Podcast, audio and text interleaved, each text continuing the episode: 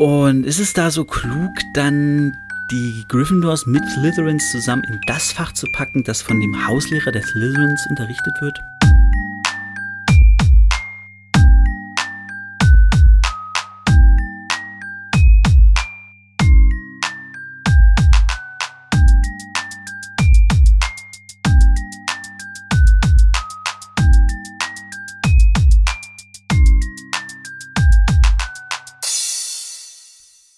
Herzlich willkommen, meine Damen und Herren, zu Potters philosophischem Podcast-Programm.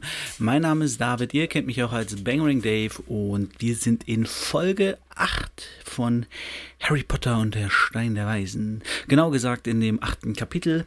Das lautet heute nämlich der Meister der Zaubertränke, Tränke, Tränke. Also, ähm, dem Kapitel selbst passiert jetzt gar nicht so viel. Ähm, wir lernen Harrys erste Woche bei der Schule kennen. Geiles Deutsch. Nein, wir lernen Harrys erste Woche in der Schule kennen und dabei lernen wir hauptsächlich, und das ist wahrscheinlich das Wichtigste, die Lehrer kennen. Ein Lehrer ganz besonders. Also es geht erstmal relativ entspannt los. Harry ist ein bisschen überfordert damit, dass er von allen erkannt wird, beziehungsweise immer getuschelt wird in seiner Nähe. Es wird gesagt, ey, das ist er doch. Welcher? Der da mit dem großen, rothaarigen, schlachsigen Typen. Äh, ja, Ron ist ein bisschen Beiwerk. Das, äh, ist wahrscheinlich nicht so toll, da man ja als äh, jüngster Sohn von 1, 2, 3, 4, 5, 6 Brüdern insgesamt, als jüngster von sechs Brüdern, ähm, sowieso wahrscheinlich immer eher mh, mm, zur Seite geschoben wird und nicht unbedingt im Mittelpunkt steht. Aber das wird gar nicht groß thematisiert. Ähm, es kommt eher darauf an, Harry lernt seine Lehrer halt kennen. Ne? Erste Woche, alles neu, kennt das ja noch, Schuljahr fängt an und gerade wenn man an eine neue Schule kommt, dann ist erstmal, wer, welchen Lehrer haben wir jetzt und wer ist da, was, was machen wir, hä? Und gerade Hogwarts ist wahrscheinlich nochmal ein ganz anderer Schnack, weil er natürlich erstmal alles neu kennenlernen muss. Zaubern, was gehört zum Zaubern dazu? Harry hat ja nicht wirklich Plan. Er hat sich natürlich die Bücher angeguckt, aber was da genau alles zum Zaubern gehört, das hatte er nicht so auf dem Schirm. Und da lernt er jetzt, dass dazu Geschichte gehört. Sie haben Verwandlung, also Dinge in andere Sachen verwandeln. Äh, achso, kann ich aber die Hauslehrer vielleicht zu sagen. In Geschichte der Zauberei haben sie Professor Bims, das ist der einzige, Bims ne, mit M, ähm, ist der einzige Geist, den sie als Lehrer haben. Und der ist relativ, also ist wahrscheinlich der schlechteste Lehrer, den Harry hat aktuell, denn der leiert nur seine Sachen runter und es ist sehr monoton und sie schreiben schnell mit, aber irgendwie ist halt kein Flow drin, so man, man man kommt, es ist nicht spannend, man kommt nicht mit. Man kommt nicht, weil man nicht wach bleiben kann. Das ist langweilig. Langweilig ist das, glaube ich, das treffende Wort. Genau, Professor Bims, dann haben sie in Verwandlung Professor McGonagall, hm, so ziemlich die strengste Lehrerin, sie ist auch Hauslehrerin von Gryffindor, hatte ich glaube ich letzte Folge schon gesagt, und stellvertretende Schulleiterin, sie ist recht streng, gibt nicht viel. Äh, gut Kirschen essen ist nicht mit ihr, wie Harry schon im letzten Kapitel feststellen musste. Dann haben sie natürlich Professor Flitwick, ähm, der Hauslehrer von Ravenclaw und Lehrer für Zauberkunst. Also Verwandlung ist halt Dinge in andere Sachen verwandeln, während Zauberkunst eher so das rein technische ist. Da lernen sie halt später noch den Schwebezauber oder Dinge wie den Ranhul, wird später noch wichtig, den äh, Ranhul-Zauber oder Alohomora wird auch noch ganz wichtig dieses, in diesem Buch, der, der Türenöffnungszauber, also so alle solche Zau Zaubertricks, sage ich mal, ne? so Sachen, die mit Zauberstab machen ganz ohne das. Ja. Dann gibt es natürlich noch, ähm, was haben sie denn noch? Bei Professor Sprout, der Hauslehrerin für Hufflepuff, haben sie Kräuterkunde. Das heißt, sie lernen magische Kräuter kennen, magische Pflanzen, alles, was so Botanik in der Magiewelt ist. Und dann haben sie natürlich noch Verteidigung gegen die dunklen Künste bei Professor Quirrell. Ja, Professor Quirrell ist wohl ein bisschen langweilig und wirkt wohl auch nicht ganz souverän. Also sie fragen ihn dann, ähm, er erzählt von einem Vampir, den er vertrieben hat. Deswegen hat er diesen Turban auf, von dem immer geredet wird. Er weicht dann der Frage eher aus, als er gefragt wird, wie er denn den äh, Vampir vertrieben hat. Also wirkt ein bisschen seltsam, der Gute. Ein bisschen verstrahlt, könnte man vielleicht sagen. Dann haben sie noch, was haben sie denn noch für Fächer? Madame Hooch und Fliegen kommt nur einmal vor und ist auch erst im nächsten Kapitel. Sie haben noch Astronomie bei Professorin Sinestra. Da müssen sie mitternachts auf den höchsten Turm der Schule gehen und die Sterne beobachten und Karten eintragen und so. Dann haben sie natürlich noch bei Professor Snape Zaubertränke. Und das ist auch so die Hauptsituation in diesem, in diesem Buch. Ähm, Freitagmorgen hat Harry zwei Stunden Zaubertränke und dann haben sie frei, haben sie Wochenende. Und morgens kriegt Harry erstmal einen Brief von Hedwig. Es gibt, morgens wird erklärt, kommen immer mega viele Eulen rein. Im ersten Buch ist es noch so, dass Hedwig scheinbar immer kommt. Auch wenn Harry keine Post kriegt und Guten Morgen sagt, aber das wird später irgendwie gestrichen. Ähm, genau, und heute kommt sie mit einem Brief, am Freitag kommt sie mit einem Brief und der ist von Hagrid und der fragt, hey du, ich weiß, du hast äh, heute Nachmittag frei, hast nicht Bock vorbeizukommen, Tee zu trinken und mir ein bisschen zu erzählen von, von deinem ersten Schultag. Mark wirkt auf mich als Kind ein bisschen seltsam, aber inzwischen weiß ich, dass Tee trinken halt relativ normal in, in England ist ähm, klar ist auch ein Klischee so, let's have a cup of tea. Aber es ist schon so, so ein, komm vorbei, wir quatschen eine Runde. In Deutschland würde man wahrscheinlich sich auf ein Bier treffen.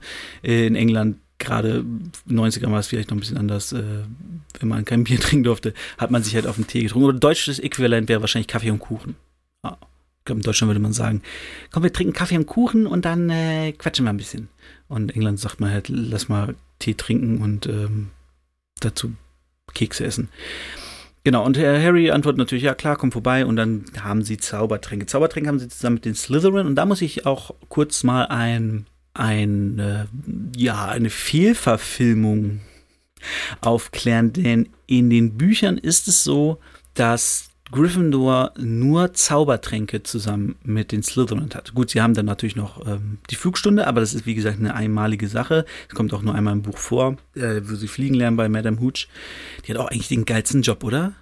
Die macht Flugstunde für die Erstklässler und dann ist sie nur noch Schiedsrichterin für Quidditch. Also sie ist wahrscheinlich allgemein für Quidditch zuständig und so, aber also das ist alles, was die macht. Dafür wird die bezahlt und lebt da. Das ist schon eigentlich bester Job, muss man sagen. Wenn du in Hogwarts arbeiten willst und ein chilliges Leben haben willst, dann äh, werd ähm, Lehrerin fürs Fliegen. Sie ist ja aber auch nur eine Madame, ne? Sie ist nur Madame Hooch, äh, sie ist keine Professorin, natürlich. Äh, genau, und ansonsten haben die Slytherin nichts mit den äh, Gryffindors, also Gryffindors nicht mit den Slytherin. Die Gryffindor haben, wie gesagt, noch, ähm, das ist auch im Film, wird das gezeigt, haben noch Kräuterkunde mit den Hufflepuffs. Aber im Film zum Beispiel haben sie ja auch immer Verteidigung gegen die dunklen Künste mit den ähm, Slytherins. Und man hat sowieso das Gefühl, dass die ganz viel irgendwie zusammen haben. Aber eigentlich sind die, ich glaube, in Verwandlung sieht man sie auch öfters zusammen. Eigentlich ist es so, dass die Gryffindors nur unter sich sind, außer in Zaubertränke. Und man sagen muss, ist das so eine geile Idee, die beiden konkurrierenden Häuser also was die Hauspunkte angeht, Ravenclaw und Hufflepuff sind da ja irgendwie, lernen wir später so ein bisschen raus. Es geht immer nur um Gryffindor und Slytherin. Und ist es da so klug, dann die Gryffindors mit Slytherins zusammen in das Fach zu packen, das von dem Hauslehrer der Slytherins unterrichtet wird? Ich weiß es nicht. Aber scheinbar halten die Hogwarts-Schule für Hexerei und Zauberei das für eine gute Idee. Naja, auf jeden Fall haben die das zusammen. Ähm, genau, mit den Ravenclaws haben sie lustigerweise gar nichts. Also wirklich gar nichts. Ich kann mich an kein Fach erinnern, dass sie mit den mit denen zusammen haben. Später bei den, bei den äh, ab drei haben sie noch so Extrakurse. Da kommen dann für Harry noch magische Geschöpfe und Wahrsagen dazu. Aber ansonsten haben sie gar nichts mit den Ravenclaws. Wo ich mir so denke, what? Warum? Wer hat da den Stundenplan ausgedacht? Aber äh, ja, okay, mit den Hufflepuffs wird auch oder? Ich müsste ich müsst nochmal nach. Ich glaube, die haben nichts mit den Ravenclaws. Ich recherchiere das für die nächste Folge äh, und werde es euch dann mitteilen. Ähm, genau. Und ansonsten, ja, das war so grob für den, grob für den Stundenplan. Genau, dann gehen sie runter zu Zaubertränke. Dort haben sie mit den Slytherin. Warum ich runter sage, ist, Zaubertränke ist in den Kerkern. Ist halt irgendwie unten ähm, ich glaube auch nur in den Büchern, äh, in dem Film gibt es da Licht. Ich glaube, in den Büchern ist da, sind da Fenster gar nicht vorgesehen.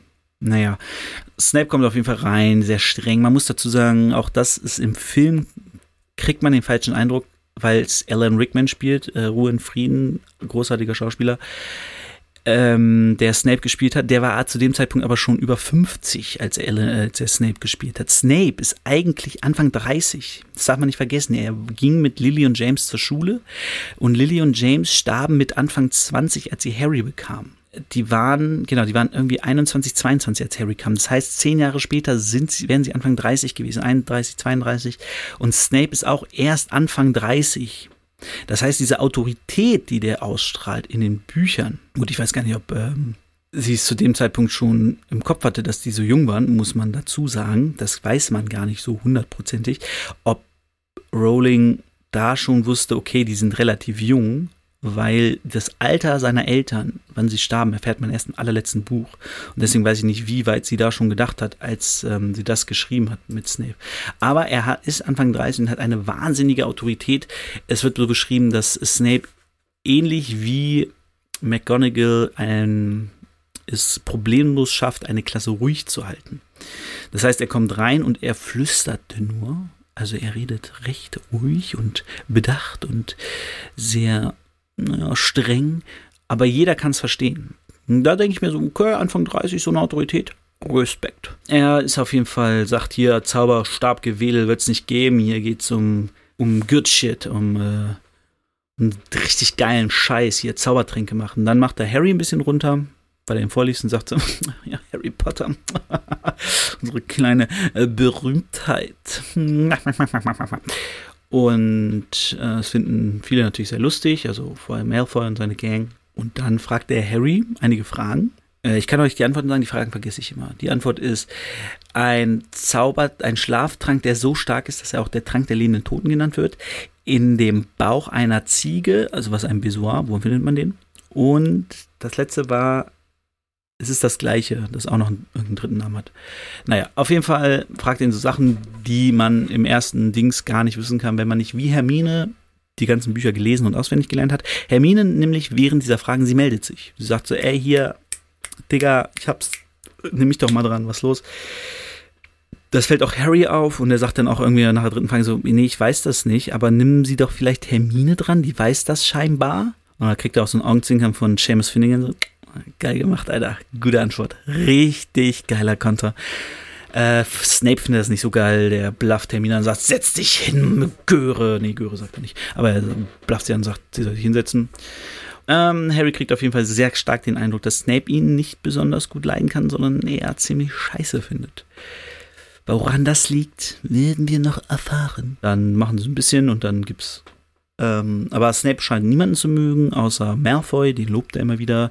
Dann gibt es auch eine kleine Vorführung, wie toll Malfoy etwas gemacht hat. In dieser Zeit explodiert bei Neville Longbottom, unserem lieben Neville, der Topf. Also der hat mit Seamus Finnegan sich einen Platz geteilt und der Topf von Seamus wird schmilzt zusammen.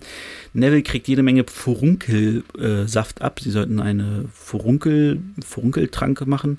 Der landet auf Neville und überall sprießen Furunkel. Snape schickt daraufhin Neville und Seamus zum Krankenflügel und blufft Harry an und sagt, warum hast du ihm nicht gesagt, dass er das nicht machen soll? Äh, dachtest wohl, du stehst besser da, wenn er äh, ihm Scheiße passiert. Und äh, Harry wollte schon was sagen, aber dann sagt Ron so, ey, lass den Scheiß. Äh, Harry wurden auch schon zwei Punkte abgezogen, was auch krass ist, so zwei Punkte. Später sind es immer fünf oder zehn, die man Plus oder Minus kriegt. So zwei Punkte, ein Punkt Abzug für äh, hat er bekommen, weil er die Fragen nicht wusste und zwei Punkte, weil er Neville nicht gewarnt hatte. Beides natürlich überzogene Reaktion, muss man sagen. Auf jeden Fall gehen sie dann nach zu. Also Ron kommt dann mit zu Hagrid und sie chillen ein bisschen bei Hagrid, lernen Fang kennen, den Saurüden, riesiger großer Hund. Ähm, quatschen ein bisschen. Äh, Hagrid erzählt, dass er Filch, den Hausmeister, scheiße findet, der immer seine Katze, Mrs. Norris, auch von der wird, glaube ich, auch in dem Kapitel noch gesprochen gesprochen. Genau, es gibt einen Hausmeister namens Argus Filch und er hat eine Katze, Mrs. Norris. Und ähm, die überwachen so mal ein bisschen die Schule und ja, die gibt es halt auch, werden auch immer äh, wichtig sein. Die ganzen Jahre über werden die immer so ein bisschen so ein, so ein Gegenspieler sein für die Schüler allgemein, weil Filch und Miss Norris ziemlich viel, ziemlich scheiße finden. Und am liebsten hätten das die Schüler ganz ruhig und brav von Klassenraum zu Klassenraum gehen und nichts anfassen, nichts sagen, nichts tun. Und äh, Hagrid erzählt, dass Miss, Mrs. Norris ihm in der Schule immer folgt. Äh, und er sagt, ja, Filch macht die halt scharf auf mich, keine Ahnung warum. Er findet ihn auf jeden Fall kacke und äh, würde gerne fangen, den großen Hund, der die kleine Katze mal vorstellen, aber das geht natürlich nicht. Dann reden sie über Snape und Harry sagt so, ich glaube, der hasst mich und Snape, sagt, Harry sagt, ja, Snape, der kann halt viele nicht leiden, es liegt nicht an dir. Harry hat da schon, da denkt so, hm, da sagst du mir doch nicht alles, Hagrid. Äh, Hagrid wechselt dann aber schnell auf Charlie, Charlie Weasley, der einer der zweitälteste der Weasleys, ist ja Drachenzüchter in Rumänien und dann will er darüber ein bisschen was wissen, weil Hagrid, wir wissen ja, Hagrid liebt Tiere, Hagrid liebt Drachen und da ist es natürlich ein Thema. Ich muss dazu sagen, Hagrid lässt einen Satz fallen, wo man auch wieder denkt, so, Rowling, denk doch mal bitte, bitte ein bisschen langfristiger. Er sagt nämlich, mein halbes Leben habe ich damit verbracht, deine Brüder, also die Weasley-Zwillinge, äh, deine Zwillingsbrüder vom Wald fernzuhalten. Ähm, ja. Ist natürlich Quatsch. äh, Finde ich auch ein bisschen über mein halbes Leben ist so, okay, die sind halt im dritten Jahr, Digga, die können maximal zwei Jahre, kannst du die rausgehalten haben. Weißt du, so. Äh, ja. Das sind so Sätze, wo man denkt so, ja, komm, muss das, muss das so übertrieben gesagt werden? Ist ja, ein bisschen auch, ist ja auch ein bisschen Quatsch, muss man sagen. Und dann liest Harry den, einen Artikel in der Zeitung, in dem steht nochmal etwas über das ausgeraubte Verlies, von dem Running auch schon im Zug berichtet hat, nämlich das Verlies Gringotts.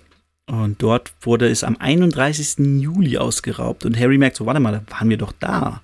Und es steht in dem Artikel, das Verlies wurde äh, am gleichen Tag geleert und so. Und dann dachte, meinte Harry so, warte mal, wir waren doch auch da an dem Tag. Und er so, Hagrid hat doch da ein Verlies geleert. Und auch da, als Hagrid drauf anspricht, hat er das Gefühl, Hagrid sagt ihm nicht alles. Und das ist schon ein bisschen, ist schon ein bisschen seltsam, denkt sich Harry, aber gut, was soll er machen? Äh, sie gehen dann später hoch zur Schule und so und steht drin, das hat ihm, dieser Besuch bei Hagrid hat ihm mehr Stoff zum Nachdenken gegeben als sein ganzes, seine ganze erste Woche. Und denkst so, okay, krass.